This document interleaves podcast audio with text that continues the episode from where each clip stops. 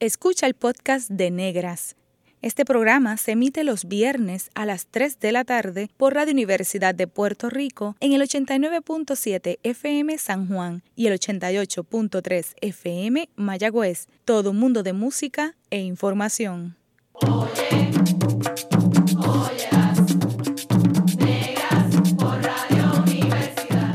Cadena Radio Universidad de Puerto Rico presenta Negras, producido por Colectivo ILE, un espacio para visibilizar proyectos antirracistas y educar de forma crítica e informada sobre la negritud y la racialización.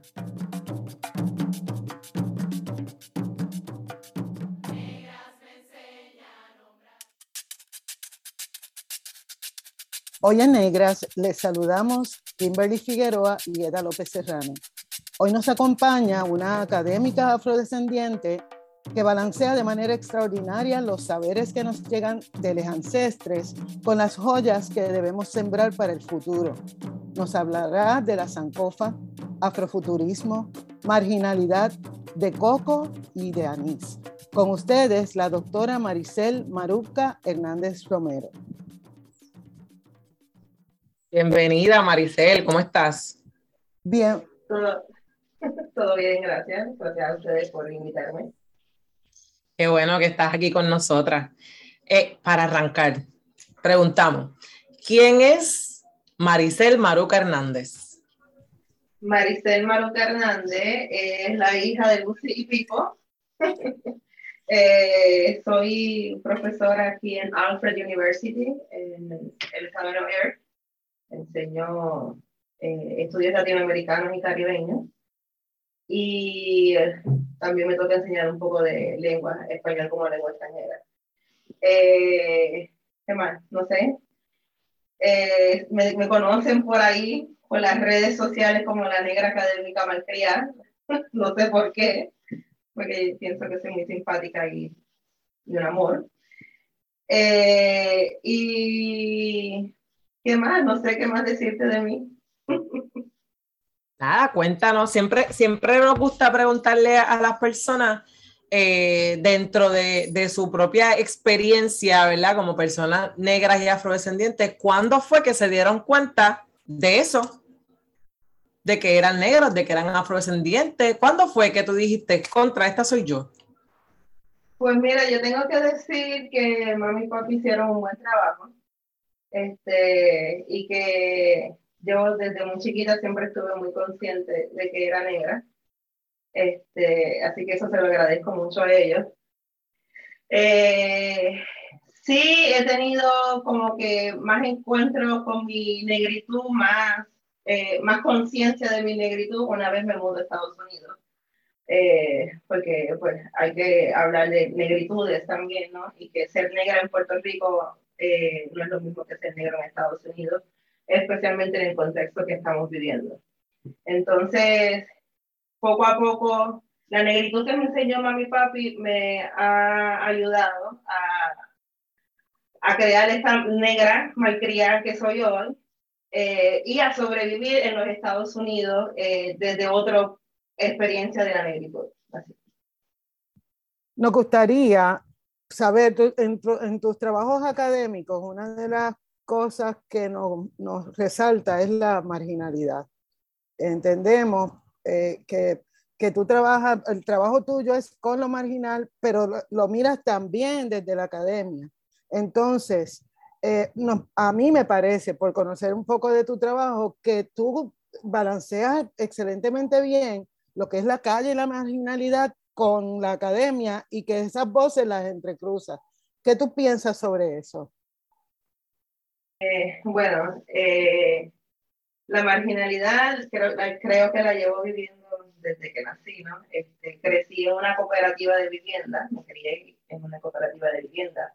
Y aunque es un espacio donde se promueve la, la comunidad y eh, es, es, el pertenecer, siempre, siempre estuve clara de que mi familia y yo éramos los diferentes dentro de esa misma cooperativa. So, ya desde muy chiquita el tema de la marginalidad lo voy experimentando y voy desarrollando mi conocimiento desde mi experiencia, ¿no? Este, hasta lo que es hasta ahora, ¿no? Como profesora académica, investigadora. Eh, lo traigo, eh, traigo el tema de la marginalidad, eh, traigo el tema de la marginalidad, entra, llego al tema de la marginalidad un poco en resistencia también, eh, porque no quería seguir trabajando el tema. Tenía un poco como el, eh, eh, resistencia a ese, a ese tema de, de la marginalidad, porque, por eso mismo, porque ya lo llevaba toda una vida trabajando. soy mujer negra, ser mujer negra en la academia, ya eso implica que voy a ser marginada. Somos muy pocas, aunque sí hay un boom reciente, por lo menos acá en los Estados Unidos, eh, en Puerto Rico estamos todavía un poquito atrás en cuanto a mujeres y personas negras dentro de la, del mundo académico. So, la marginalidad, te digo, siempre ha estado ahí presente, siempre ha sido parte de mí. ¿Cómo la, la manejo? Entonces, de algo que propuse hace unos días en, una, en otra conferencia con Casa de las Américas, eh, la manejo desde una interseccionalidad encarnada. ¿Y qué, quiere, qué significa eso? desde mi propia experiencia como mujer negra, desde mi propia experiencia como niña negra, he creado estos conocimientos que puedo transmitirlo, como tú bien dijiste, en la academia a mis estudiantes con un vocabulario un poco rebuscado, o sentarme con mis primas y hablar de, lo que, de nuestras experiencias en comunes y de nuestras particularidades. So, desde ahí es que viene mi, mi, mi experiencia, ¿no? mi, mi, tema, de cómo yo como desde, desde niña he tenido que estar creando mi propio conocimiento sobre mí misma hasta llegar a ser la académica que soy. Me gusta mucho eso que acabas de decir de la interseccionalidad encarnada, ¿verdad? Porque a veces cuando uno va a la academia, uno piensa que tiene que, que hablar de, o aprender lo desconocido, pero se nos olvida que nuestras propias experiencias son historia y que son parte de un, de estudio también y que son, son merecedoras de que estén ahí, que se visibilicen, tú sabes. Me gusta mucho eso que acabas de decir y nunca se me va a olvidar la interseccionalidad encarnada, se me va a quedar grabado. Eh, y hablando de, de, esa misma interseccionalidad y hablando de, de visibilización, tú trabajas unos temas eh, de afrodescendencia bien puntuales, ¿verdad? Eh, revelando saberes que precisamente invisibilizan la historia real ¿verdad? Que no es la que se, se, se enseña en las escuelas ni aprendemos. Entonces, por favor, cuéntanos, ¿por qué asumir este enfoque visibiliza y sana? Es bien interesante. Eh, yo estoy bien consciente de que mi, mi, afrodescendencia y mi negritud es la experiencia que yo he tenido, como mujer negra. Es bien diferente a, a, a la que yo, te, yo eh, aunque parto de ahí, estoy muy consciente que no es la misma que ha tenido la gran mayoría de las personas, ¿no? Eh, y que en cierta medida he tenido un, poco de privilegio, ¿no? Fui becada en un colegio privado, así que tuve acceso a unas cosas que también la gente no tuvo este acceso. So, mi, mi, mi idea de visibilizar más que es exponer no tanto mi experiencia, sino la de otras experiencias. Que, más que nada eh, quiero saber qué ha pasado otra gente. Y me gusta dar el espacio a que otra gente cuente su historia. ¿no? Y de ahí que viene, surge y, eh, uno de los proyectos que estoy corriendo ahora y otras ideas que vienen por ahí. Como yo, que he tenido experiencia para, he tenido la oportunidad de meterme en ciertos espacios como el académico, puedo usar este espacio para darle la voz a otras personas, ¿no? exponer qué es lo que estas otras personas están haciendo. Eh, y desde ahí parto básicamente todo, todos mis proyectos y todas mis investigaciones, es abrir espacios. Eh, tengo una amiga eh, que me dice, Maruca la, la, la, la, abre caminos, me dice. y me parece bonito porque no, no lo siento así, pero me alegro que en cierta medida lo estoy haciendo. Maroca, y ciertamente abrir caminos, yo como mi niña interior y la joven interior y la mujer todavía en formación, lo veo desde, el agradecimiento. Porque tú has mencionado en varias ocasiones ese privilegio de estar en un espacio que no necesariamente todo el mundo está, sin embargo, qué bueno tener un referente y cómo sana tener referente. Y sabiendo que una mujer académica, malcriada, como tú has mencionado, me está representando, es como que, espérate, yo también puedo, ¿no? Y, y literalmente ahora es camino, o sea, no lo dudes nunca. Este, es bien, o sea, nunca ha sido la intención, nunca, siempre he sido una nerdita que solo quería estudiar y solo quería estudiar Brasil, además, ¿no? Eh, un poco romper con esa idea de que porque soy puertorriqueña solo puedo hablar de lo que fue ser puertorriqueña, ¿no? Quería explorar otra, otras áreas. Eh, pero sí, definitivamente sé y reconozco que eh, tengo una, una posición privilegiada que mucha gente me observa, que mucha gente me sigue y que en cierta medida tengo ese, ese compromiso y ese deber de, de espérate, poner los, puntos sobre la IE, aunque eso también venga acompañado de muchas lágrimas. No, tampoco, abrir camino tampoco es fácil, es una, no es una tarea fácil. Lo hago con mucho amor y mucho cariño y mucho compromiso, eh, pero también ha sido una carga que, pues, está ahí y que estamos trabajando para poder balancearla. Eh, hay una, algo que a mí me gustaría visibilizar y es que tú como académica, y dando un ejemplo sobre eso, eh, eh, yo te conocí así, yo te conocí a ti abriendo camino, tú, tú muy desprendidamente nos convocaste a un proyecto para trabajar el afrofuturismo. Eh, yo no tenía ninguna noción de que el afrofuturismo era la respuesta a un montón de preguntas que yo tenía. Eh, y, y, yo te agradezco en vivo eh, porque tú me enseñaste un camino hacia la afrosanación que estamos trabajando todavía, pero ese afrofuturismo que tú me presentaste rescata mucho de esa afrosanación. A mí me gustaría que tú nos contaras dos cosas en primer lugar, tú tienes una trayectoria impresionante, 20 años en academia, una, una puertorriqueña entrando en academias muy prestigiosas. Yo quiero que tú nos cuentes sobre eso, pero también me gustaría que lo vincularas con ese afrofuturismo que nos presentaste. ¿Qué es eso del afrofuturismo? ¿Cómo esta Maricel que decide esta trayectoria termina en el afrofuturismo? Este, pues, gracias por, por decir que, que, me admira. Y yo también te admiro y por eso fue que dice la invitación aquel día. Eh, y un poco asustada de que me dijeras que no, porque imagínate, Eda López, yo voy a estar invitando a Eda López a, a un taller. Este. John Rad. eh, pues, eh, a ver, el afrofuturismo, eh, llego al afrofuturismo casi por, por casualidad eh, me habían invitado en el 2015 a, una, un congreso de ciencia ficción y fantasía en Cuba, eh, que tengo que decir que en el Caribe son que están bien duros en ciencia ficción y, y, fantasía.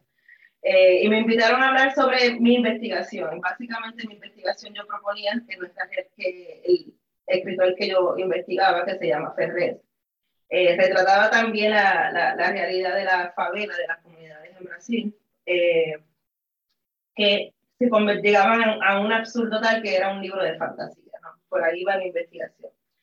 Ahí me, ya me gustaba la ciencia ficción, eh, así que seguí investigando, investigando, y doy con la, con la especulación negra, uh, black speculation, eh, fiction.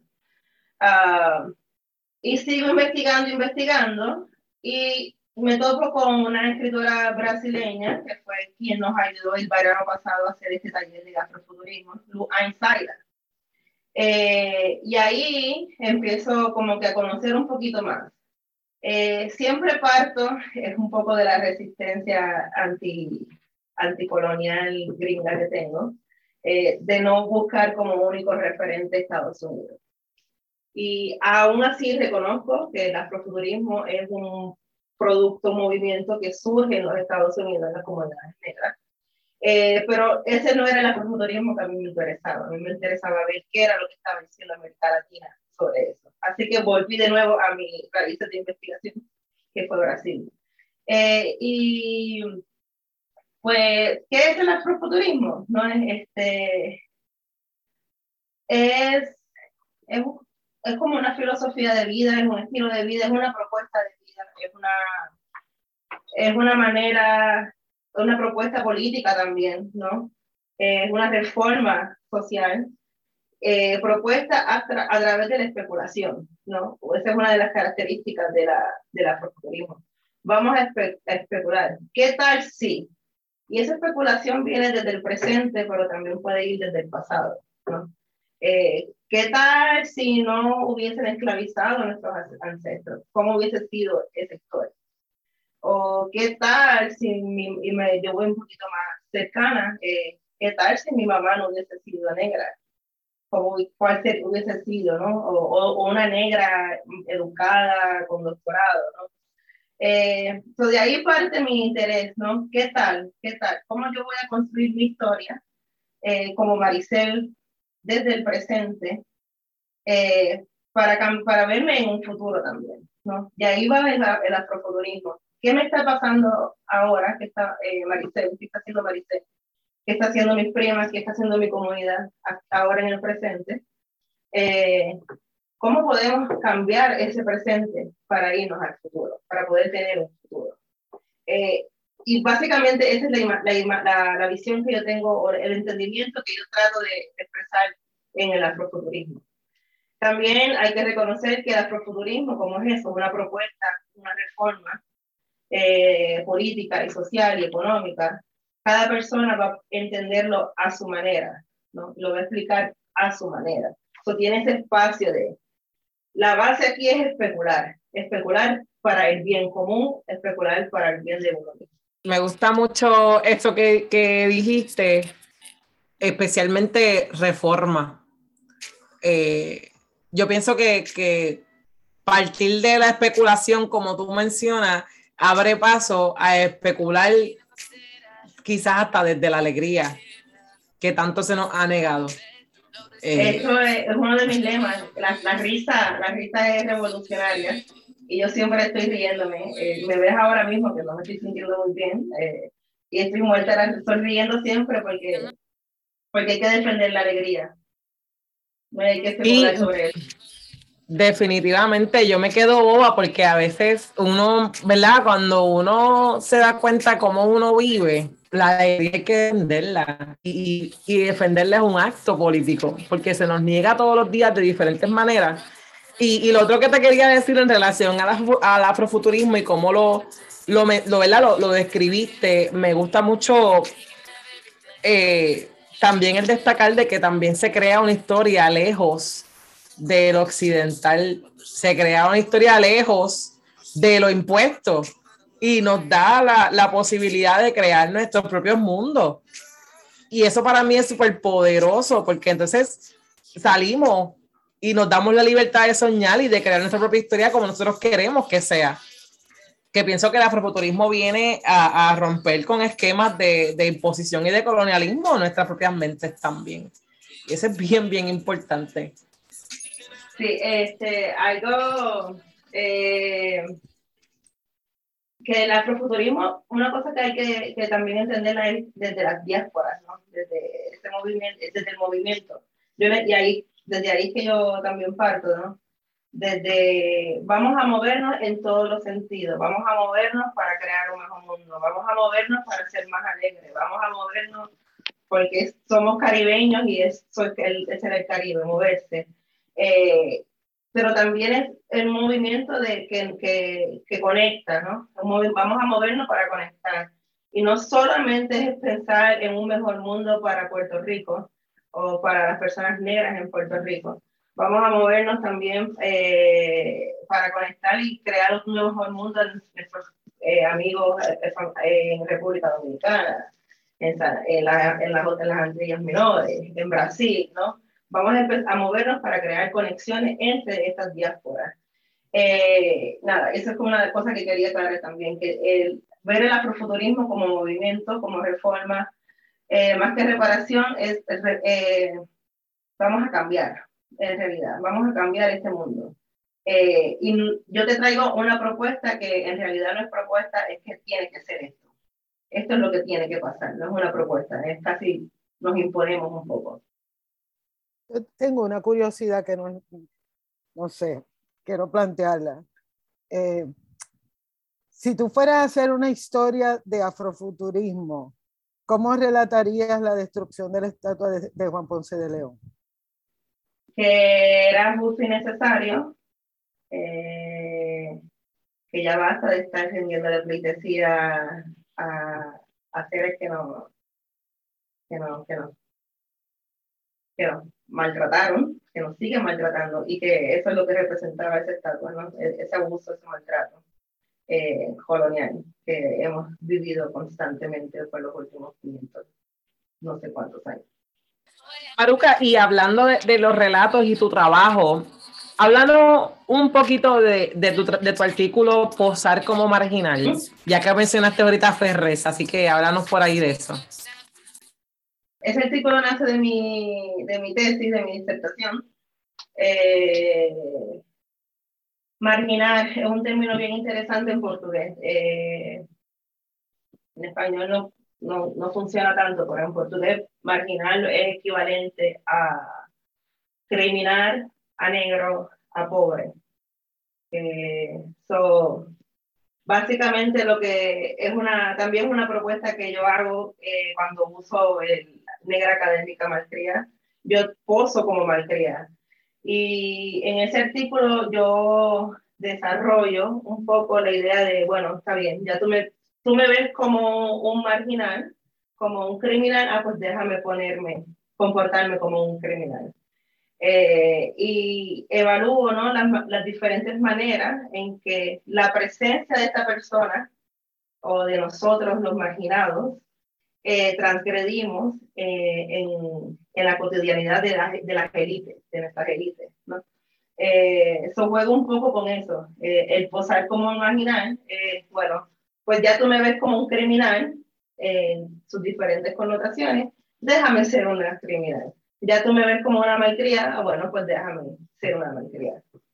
Esto me parece súper, súper interesante porque pienso que a veces hay, una, hay unos mensajes que, que, se nos imponen hasta antes de nacer y cómo se forma la identidad de una persona que tú antes de nacer le dijiste cómo debía ser. Este, bueno, y eso es una de las propuestas de Ferrer y por eso fue que decidí este, jugarlo, eh, eh, estudiarlo un poco, eh, seguirlo como un poco de guía, ¿no? Eh, Ferrer lo que nos dice es que no importa lo cómo tú te vistas, no importa lo que tú digas, la manera en que tú hables, eh, siempre te van a ver de una manera diferente. Entonces, apropiate de eso. Eh, de niñas, eh, aclaro, esa no fue mi caso. Creo que mi, de verdad, la verdad es que mis padres hicieron un excelente trabajo. Me enseñaron que, pero nos enseñan, estoy consciente que a nosotras las personas negras nos dicen, no, ustedes no pueden. No puede ser profesora, no puede ser abogada, y estoy pensando en, mi hermana que es abogada, este, no puede ser piloto, no puede ser nada, ¿no? Este, eh, un poco de, no, dentro de tú, dentro de lo que tú eres, esa, esa marginal, esa malcriada, tú sí puedes ser una, una profesora, sí, tú, tú puedes ser este, un piloto, ¿no? Eh, es apropiarte de esas palabras negativas y convertirlas en algo positivo, ¿no? ¿Cómo yo puedo usar estas palabras, estas epítetos que son a veces muy feos, y cambiarles el significado de una forma positiva? Eh, y ahí viene también la, el uso del negro, que yo prefiero usar siempre soy académica negra, eh, porque creo que todavía en Puerto Rico hay un poco de miedo a identificarse como, como negro, como, como una persona negra. Eh, y yo me apropio, sí soy negra, no, soy negra, si me lo está diciendo de una manera despectiva, lo soy y estoy orgullosamente de ser negra. Mira, y, y con eso que tú estás diciendo, me pongo a pensar que eh, uno de los, de los elementos que a mí más me, me, ha llamado la atención de este trabajo que tú expones es que en el 2019, cuando tuvimos el 8 de marzo del 2019, se lo dedicamos a Lolita y a las personas trans, mujeres trans. Y las mujeres trans cuando anunciaron, cuando hicieron el arte del slot walk que iban a tener allí, ¿verdad? eh, porque eso fue lo que nos pidieron, le pedimos que quieren que hagamos y, e hicieron eso. En la promoción tenía muchas palabras que anteriormente se, se sonaban como, como ofensivas, pero que se, la comunidad trans se reapropió de esas palabras. Entonces fue, fue muy interesante poder discutir en espacios feministas por qué toda esa lucha que ellas habían dado en el pasado para erradicar esa, la, la connotación negativa de esos términos, ahora la podíamos reinventar desde la afrodescendencia. Eso a mí me pareció súper interesante también. ¿Qué tú opinas de eso? Este, bueno, eh, hay que reconocer que esto que hace Ferrer y esto que yo también propongo dentro de mi, de, mi, de mi compartir de conocimientos eh, no es nada nuevo, ¿no? Como muy bien dijiste, la comunidad LGBTQ eh, plus eh, también ha usado eso como técnica, como, como táctica, de, táctica de guerra eh, para, para ir construyendo la realidad, eh, la imagen de nosotros mismos. Yo le voy a usar las mismas palabras que tú has usado para construirme, para yo reconstruir esa imagen de una manera más positiva. Eh, y creo que el colectivo ILE ha hecho un buen trabajo, ¿no? Y hay que decirlo en cuanto a afrodescendientes. Muy bien, ya estamos hablando de afrodescendientes. Y yo sueño con que lo próximo que, sea, que hablemos es, soy negra, que nos atrevamos a decir eso, somos negros. Reconocernos no solo como un pueblo afrodescendiente, sino como un pueblo negro. Qué belleza esto que acabas de decir y, gracias por la deferencia. Este, partiendo de todo lo que has dicho, es, eso, es la importancia de resignificar nuestra propia cultura y nuestras propias denominaciones. Este, y, y me parece súper interesante que tu propuesta también, ¿verdad? Parte de todo lo grandioso que has hecho, pero parte de la propuesta también trae la ciencia ficción y trae también la reforma y la reparación y, una vez más, pues agradecerte por ese trabajo. Así que pues en breve regresamos a Negras para continuar la conversación con Maricel Maruca Hernández sobre afrofuturismo y de Coco Yanis. La clase de historia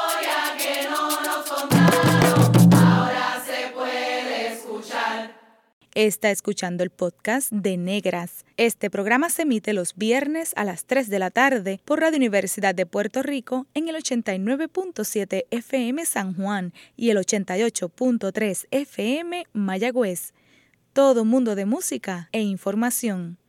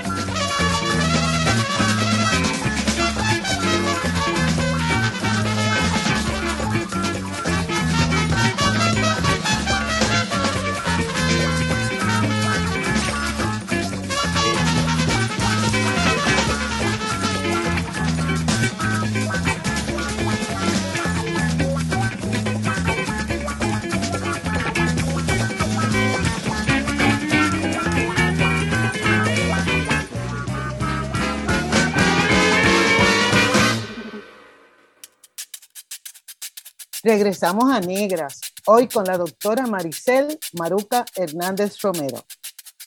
Eh, tienes una inspiración en Cortijo. ¿Cómo te sentiste inspirada para trabajar con, con él como un tema académico y de, la calle, de la marginalidad? Eh, bueno, Cortijo, Cortijo me lleva, la música de Cortijo me lleva a, mi niñez. Eh, y ya llevo 12 años fuera de Puerto Rico. Eh, eso creo que es una manera yo también de, de seguir mantenerme conectada con Puerto Rico. Eh, ¿Cómo llegó a Cortijo como, como modelo, no? Eh, a seguir. Eh, estaba tratando de escribir un artículo, debe salir pronto, ¿no? y en ese artículo pues, lo que propongo es que Cortijo en el Caribe sería uno de los pioneros eh, del afrofuturismo y lo comparo con un músico que se llama Sonra, que en teoría podría decirse también que es el, el, eh, eh, uno de los pioneros del afrofuturismo en Estados Unidos. y me puse a investigar, ¿no? Este, qué se ha dicho de Cortijo y la verdad es que no se ha dicho nada. y yo sí recuerdo que Cortijo y su combo fueron los primeros fue uno de los primeros grupos en salir en televisión, ¿no? Negros, todo compuesto por personas negras. Eh, y buscando y buscando, seguía sin encontrar mucho sobre cortijo, eh, pero había mucha historia, hay, mucha, hay mucho cuento oral, hay muchas historias que, que no están registradas. Y una de las cosas que hablan de Cortijo, y me parece algo muy bonito, es que Cortijo le abría las puertas a todo el mundo. Todo el que quisiera hacer música, música era bienvenido por Cortijo. Este, y eso se ve muy reflejado en el disco que, que me llevó a trabajar también el tema del afrofuturismo, eh, La máquina del tiempo, eh, que fue un disco eh, que él produjo con, con chamaquitos, ¿no? jóvenes, jóvenes que le dijeron, queremos hacer esto, y él, ah, pues dale, vamos a grabar. Y se metieron en un apartamento y empezaron a grabar. Eh, y él no les cuestionó nada. Ellos proponían y él le decía, ok, eso suena chévere, Y esas son las historias que he ido recogiendo sobre Rafael Cortijo. Y nada, un poco volviendo a lo que me dice mi amiga, ¿no? que, que yo abro camino. Eh, pues de ahí surge inspirar un proyecto que sea para eso, ¿no? Para abrirle oficialmente el camino a otras personas que que arranquen por ahí. Eh, que se llama, es el proyecto de Coco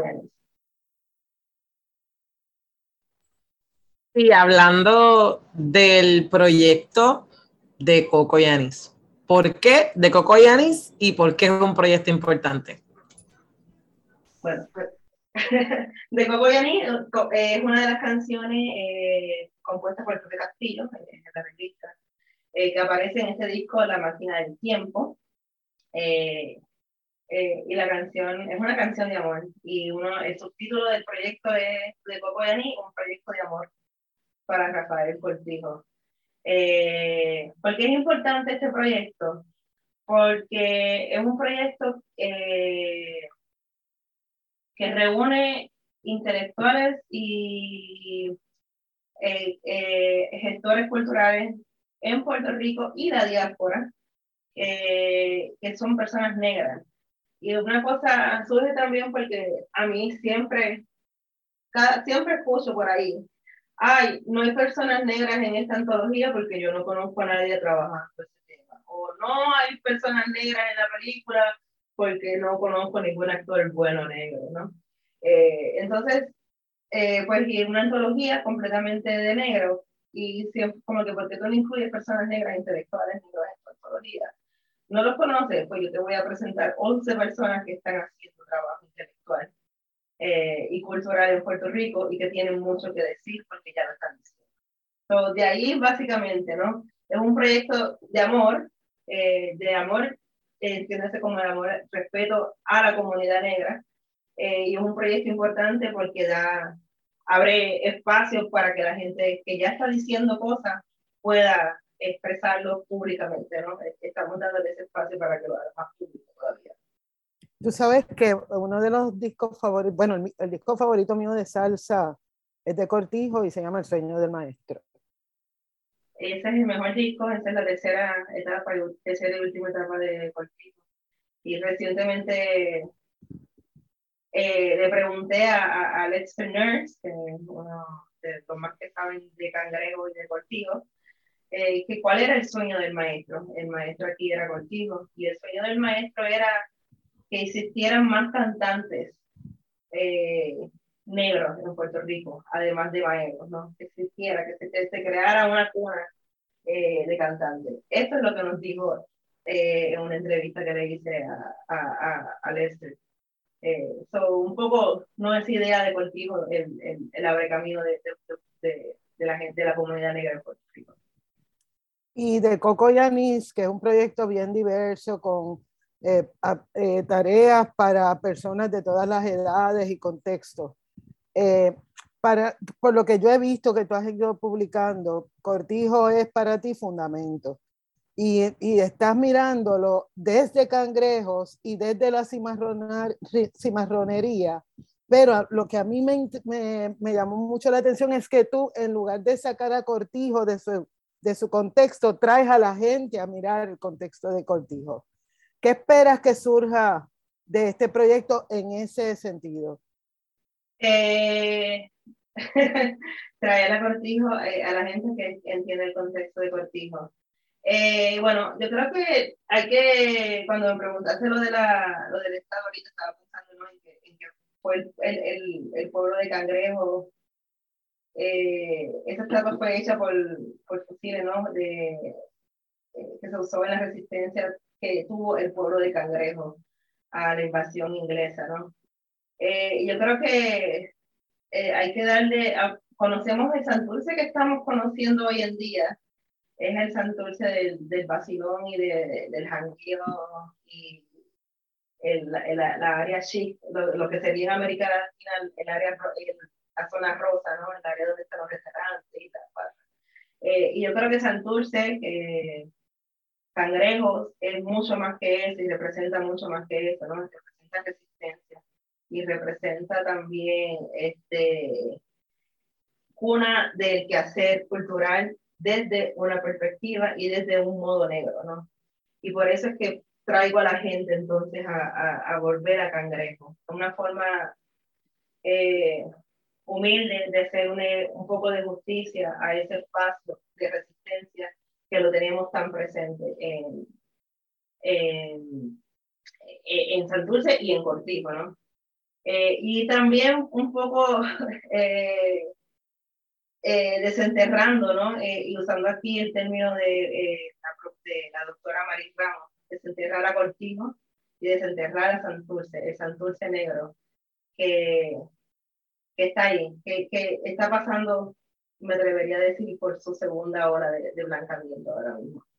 Sí, eso que menciona, ¿verdad? El, el, yo siempre me pregunto cuánta gente que vive en Santurce conoce la historia de dónde está ahora mismo. Eh, para mí es preocupante, ¿verdad? Porque acabas de decir esa segunda ola de blanqueamiento, que es bien palpable quienes caminamos por, por aquí, ¿no? Por Santurce. Este, pero desde la, desde la buena, como yo digo, de la buena, eh, ese, esa, esa canción de amor o ¿verdad? ese espacio de amor desde Cortijo y de Cocoyani ayuda ¿verdad? a traer esa reivindicación, ese arraigo cultural a algo que se creó y que nació en Santurce. Y, y de esa manera también arraigo para de alguna manera defenderlo de uno, tú sabes defender el espacio de uno y defender el espacio de uno como negro y, negro y talentoso, vamos. Este, que, que, sin duda, ¿verdad? Es una de las cosas para mí más, más importantes, narrar las vivencias de, de, las personas que somos negras y vivimos en Santurce, pero desde lo, desde lo rico, desde el amor, desde lo, desde talentoso, desde lo inteligente, desde la vivencia, que no es marginal, como tú mencionaste en, en su totalidad. Más este, y en esa misma, en esa misma línea, pensando en cómo todas estas cosas sanan, en colectivo le hablamos de afrosanación, ¿verdad? Eh, así que en este nuevo año queremos visibilizar más ampliamente propuestas de afrosanación. Eh, ¿Cómo tú propones que se aborde el trabajo antirracista y de afrosanación acá? Eh, ¿Cómo yo propongo la sanación? Eh, mira, este, desde el mismo proyecto, cuando las personas empezaron a entregarnos su primera versión de los textos, eh, todos, todos y cada uno, eh, muchos que nacieron en Cangrejo, muchos, mm, dos de ellos pudieron ver a Cortijo salir en la televisión por primera vez, ¿no? Lo, nos expresaron este, y hablo en, en plural porque estoy el libro lo estoy coeditando con César Colón eh, nos, nos, decían, wow, gracias por llevarme a mi niñez, gracias por hacer las paces, para, por ayudarme a hacer las paces con, con mi niñez, gracias por, por ayudarme a recrear eh, mi, momento, mi momento feliz, ¿no? Eh, y de ahí también tengo, viene una de las propuestas del afrofuturismo, eh, a través de la música. Cuando tú escuchas música que yo eh, marco dentro del afrofuturismo, eh, ¿hacia dónde te transporta esa música? ¿Hacia dónde te lleva esa música que te hace sentir feliz, sentir seguro? Y estas personas, según iban escribiendo su texto, se transportaban a ese Santurce, el que ellos crecieron y fueron descubriéndose también como negros. So, esa es la propuesta de la afrosanación eh, que yo que proponemos, no yo propongo, desde eh, este proyecto de Coco de que te transporte a tu espacio feliz, ya sea en el pasado o en el presente, ¿no? Pero que busques esos elementos sonoros, en mi caso yo soy bien sonora, me gusta el sonido, eh, pero puede ser un olor, puede ser eh, el sabor, ¿no? Que te transporte a ese momento que te hizo feliz, feliz y trabajes para que eso sea siempre no algo común en tu vida cotidiana. Me gusta un montón lo que traes y me gusta el juego también con la máquina del tiempo. Cómo la música te transporta en el tiempo. ¿Qué tiempo, ¿Cómo queremos ver el próximo tiempo? ¿Cómo queremos ver el futuro afro, el afrofuturismo? ¿Cómo nos transportamos en esa máquina del tiempo a través de los sonoros pero también de los olores, de lo visual. Eh, me parece que es un juego pues, hermosísimo. Este, una de las cosas que surgió en el taller de escritura futurista eh, que mencionó ahorita Eda, es que llegamos a la conclusión que para las personas negras nuestra máquina del tiempo es nuestra memoria, nuestro recuerdo, y que tenemos que rescatarla y que en un proyecto como en el de Puerto Rico, lo primero que hacen es para atropellarnos y mantenernos marginados y aislados, es borrar nuestra memoria. Y entonces también hay que empezar a rescatar esa memoria, ¿no? Esa es nuestra máquina del tiempo, esa es la que nos va a prosanar eh, eh, en este proceso de, en el presente. Vamos a rescatar esa memoria, ese olor, ese sonido, ese sabor que, que nos ayudó a ser felices en algún momento. Entonces, tú estás sembrando para el futuro. ¿Qué anhelas que diga la niñez de 2040 sobre la afrodescendencia? Este, pues no sé si estoy sembrando para el futuro. A mí soy bien ambiciosa y me gusta ver resultados en el presente. Pero si, si tuviese que pensar en que no tuviera que, que ahorita hablaba con Kimberly, ¿no? Con Kim de yo quisiera que en el 2040 nadie tenga que estar diciendo, ay, para las futuras generaciones hay que hacer esto para las futuras generaciones. Que ya esas futuras generaciones, ya le resolvimos esa parte. Esos atropellos ya no existen, ya no existe el racismo, no. En el, eso es algo que me gustaría que pasase para, en ese futuro, ¿no? Eh, quisiera más que nada ver qué anhelo ahora en el presente, cambiar todo eso para que ya no, ya el futuro se preocupen por ser, por jugar, que no se preocupen porque tienen que sobrevivir o si van a tener que comer, que se preocupen por ser niños y niñas y niñas. Y si, y si fuéramos a hablar de las condiciones que, que ustedes mencionaban sobre Santurce, que ir a Santurce para mí fue muy impresionante. Hacía dos años que yo no caminaba por Santurce y Miramar y, y es peor de lo que yo pensaba. Eh, ¿Qué podríamos decirle a la juventud de hoy sobre qué hacer para, que, para detener y revertir ese blanqueamiento y asumir nuestra afrodescendencia? Santurce, eh, detener el blancamiento de Santurce es una tarea difícil eh, y creo que eso estamos viendo ¿no? con esta, en Puerto Rico se está viendo eh, con esta imposibilidad de, de, adquirir una propiedad o ni siquiera rentar, ¿no? Eh, nos están atacando por una de las cosas más importantes que es la vivienda, ¿no? El hogar. Eh, que habría que empezar a, a, no solo Santurce, no todo Puerto Rico, que sea que sea de nuevo nuestro hogar, reclamarlo como nuestro espacio y, y, luchar para que la gente entienda que ese es nuestro espacio eh, y que pertenecemos en, e, a ese espacio. Eh, pero es una, es una tarea que hay que hacer eh, ahora en el presente y, y, que no es una tarea que la, la tenemos muy fácil tampoco.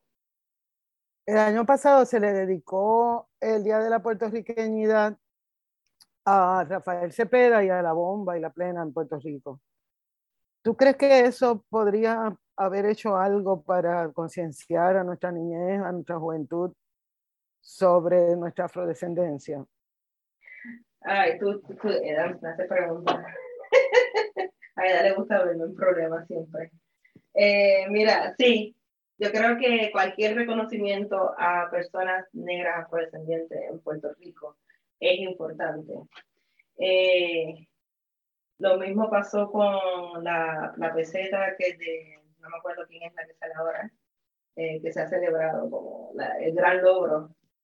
Y yo pienso que tenemos que ser conscientes de sí, es importante, eh, la representación es importante, la visibilidad es importante, eh, pero no debemos conformarnos solo con eso. Yo no, yo no quiero que solo se me dedique la semana de la puertorriqueña eh, una vez al año. Yo quiero que todos los años se reconozca esto, a todos los meses, todos los días, ¿no? Que no conformarme con una vez al año, el próximo van a pasar cuántos años más en lo que se vuelve a, a esto. Eh, pues sí es importante y por eso me recuerda a una propuesta que trajo la escritora Yolanda Arroyo Pizarro de empezar a ennegrecer los prontuarios, ¿no? yo, no, yo digo que no solo los prontuarios, vamos a ennegrecer nuestra música, vamos a ennegrecer la televisión, vamos a ennegrecer todo, que sea algo diario y no solamente de una semana. Sí, eh, si no me equivoco, cuando hablaste de la peseta, ¿te referías a la peseta de Maya Angelou? Esa mismita, la de Maya Angelou, que, eh, que fue como que, uh, vamos, eh, sí, salen a por un lado sale Maya Angelou, pero por el otro lado te sale Washington. O sea, no sé cuál es, es una, la, la, doble cara, ¿no? El colonizador y el, esclavizador y la esclavizada, o no sé, como que hay, hay, que, hay, hay triunfos que no se deben celebrar tanto. Sí es un logro que esté ahí, pero son triunfos que debemos coger eh, con cuidado, con pinza. Sí, esto a mí me pone a pensar en muchas otras cosas que a veces uno, yo las veo desde mis ojos y desde mi perspectiva, que a veces es hasta medias, ¿no? Eh, como por ejemplo, digamos, el esfuerzo que se trató de hacer con el billete de Harriet Tubman, y entonces como la transformación eh, hizo todo posible para que eso no pasara, entonces pues como que dónde están las reparaciones también de las personas negras. Eh, ¿Qué tema ese, no? Eh, no, eso, es bien interesante, eh, como que ya que vas a poner a una persona negra en la peseta, porque no me da no sé cuántos miles de dólares también para ayudar a esa reparación, por, por ejemplo. Definitivamente, y, y, y, es como que proporcionalmente no hace justicia. Y entonces a veces es como que, ¿quién no lo ve? Tú sabes, ¿por qué no lo vemos? Por ahí tú te das cuenta, ¿verdad? Que quien tiene el privilegio y se beneficia, pues no le hace falta ver nada de eso. Eh, es lo más fácil, ¿no? Mira, en, en, en Negras hay una pregunta que es mi favorita de todos los programas. y te la voy a lanzar. Y es, Maruca, ¿con qué tú sueñas? Eh, yo sueño con poder regresar a Puerto Rico. Eh, yo creo que ese es el sueño de todos los que vivimos en, en la diáspora, eh, exiliados por acá, porque el país nos expulsó, no porque quisimos ir, ¿no? So, sueño con, con, con, regresar, sueño con trabajar desde y para Puerto Rico. Eh, y yo básicamente creo que ahora mismo ese es mi sueño, mi sueño recurrente. Me gusta que tú sueñas en, en contigo y bueno, sueño con Puerto Rico en realidad, sueño con estar allá, sueño, sueño con mi, estar con, mi, con mis afectos, con mis amistades, con, con mi círculo de apoyo, eh, con mis sobrinos, que son mis personas favoritas ahora mismo. Ahora mismo.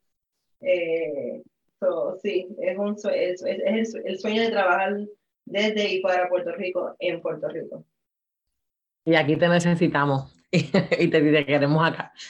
Mira, Baruca, ajá, me quedó con, con, con, una frase que dijiste y nunca se me va a olvidar y la quiero repetir para que también se le quede a los radioescuchas dijiste que para las personas negras, nuestra máquina del tiempo es nuestra memoria y tenemos que rescatarla. Y súper, súper agradecida por eso. Es uno como que para mí de los quotes más célebres que hemos escuchado aquí. Y, y siempre un precedente también de cuidado, de que tenemos que cuidar esa memoria y que tenemos que también honrarla. Pues mira, queremos agradecerte porque estuviste con nosotras. Siempre nos quedamos con ganas este, yo personalmente estoy gana, tengo muchas ganas de seguir viendo cómo se sigue desarrollando de Coco y Anís y todo lo que estás haciendo. Así que yo te diría que no nos pierdas mucho. Vamos a, a darle continuidad a esto. Y también queremos agradecer al personal técnico de Radio Universidad por su apoyo en esta edición de Negras. No olviden sintonizar Negras el próximo viernes a las 3 de la tarde. Feliz viernes a todos. Cadena Radio Universidad de Puerto Rico y Colectivo ILE presentaron Negras, asumiendo nuestro justo rol como forjadoras de cambio. Acaba de escuchar el podcast de Negras. Le invitamos a que nos sintonice los viernes a las 3 de la tarde por Radio Universidad de Puerto Rico en el 89.7 FM San Juan y el 88.3 FM Mayagüez todo un mundo de música e información.